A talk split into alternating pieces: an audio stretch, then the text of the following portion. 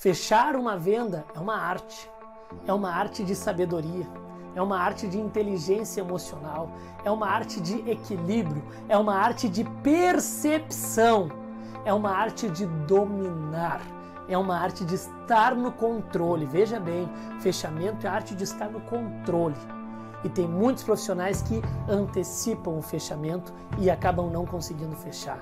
Assim como tem o ao contrário tem profissionais que não é que eles antecipam, eles deixam passar o time do fechamento, onde ia colar, ia colar, mas ele deixou passar e perdeu o grude.